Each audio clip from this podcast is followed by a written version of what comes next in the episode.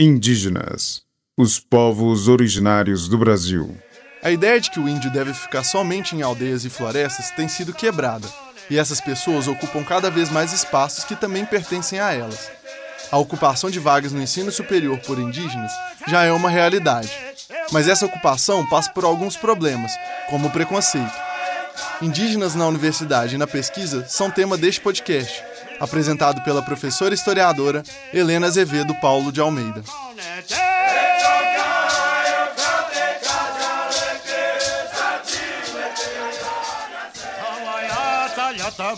É curioso perceber a grande necessidade que temos de falar sobre indígenas nas universidades e nas pesquisas.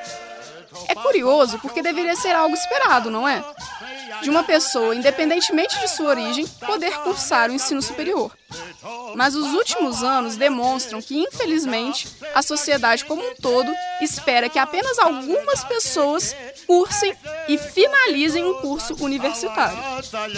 É importante ressaltar que os indígenas que cursam o ensino superior ainda são alvos de indagações sobre a legitimidade de sua identidade. Voltamos novamente à ideia de que se ele não está no mato, não é indígena. E isso é uma idealização que se distancia cada vez mais da realidade. Vimos nos podcasts sobre o ensino da temática indígena que os povos originários têm demandas específicas e que muitas delas só podem ser sanadas por indivíduos de suas próprias comunidades. São demandas que só podem ser sanadas por outros indígenas, pois valorizam o lugar de fala deles. Entender o nosso lugar de fala é fundamental para compreender os limites de entendimento sobre essas mesmas demandas que nós, enquanto não indígenas, não temos. Para que essas demandas sejam alcançadas, há necessidade de profissionalização e uma das formas de se profissionalizarem é justamente através do ensino superior. As cotas para os indígenas e quilombolas são uma estratégia importantíssima para estimular a vinda desses grupos específicos de alunos, que são dos povos originários.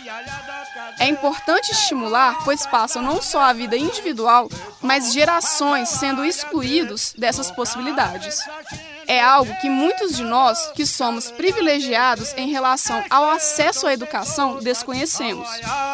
Mas é importante lembrar que, para que esses alunos indígenas tenham oportunidade, digamos, igualitária, é necessário não só oferecer vagas através das cotas, é necessário e urgente efetivar ações afirmativas para a permanência desses alunos, visando a conclusão dos cursos. São os auxílios permanentes, a UFOP, por exemplo, oferece, mas e as demais instituições de ensino público? Tendo como estratégia a permanência desses alunos para a conclusão de suas graduações, é uma forma de auxiliá-los a resistir. Resistir em uma sociedade que teima em invisibilizá-los. Há profissionais indígenas em toda parte, mas uma das coisas que nos impede de vê-los é justamente a idealização sobre a identidade indígena. E se você gostou do tema e quiser ampliar suas reflexões sobre os indígenas na universidade e na pesquisa, a sugestão de leitura é a dissertação A Terra é de Vocês e a Saúde também, compreende a efetivação do direito ao território e à saúde entre os Puyanawa. Monografia de Jósimo Constant. Foi defendida em 2016 e que ganhou o prêmio de melhor monografia do Departamento de Antropologia da UNB. Indígenas, os povos originários do Brasil.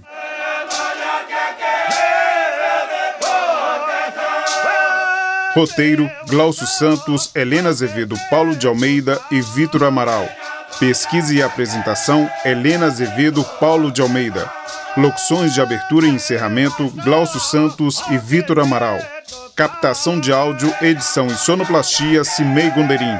Concepção de projeto e direção de produção: Glaucio Santos. Apoio: Grupo Cultural Wale Funiô, Jacildo Ribeiro, Carla Landim, Povo Paiaiá, Ademário Ribeiro, Danilo Nonato e Rômulo Ferreira. Produção geral, Central de Comunicação Público Educativa, Rádio FOP 106.3 FM. Realização Fundação Educativa de Rádio e TV Ouro Preto e Universidade Federal de Ouro Preto.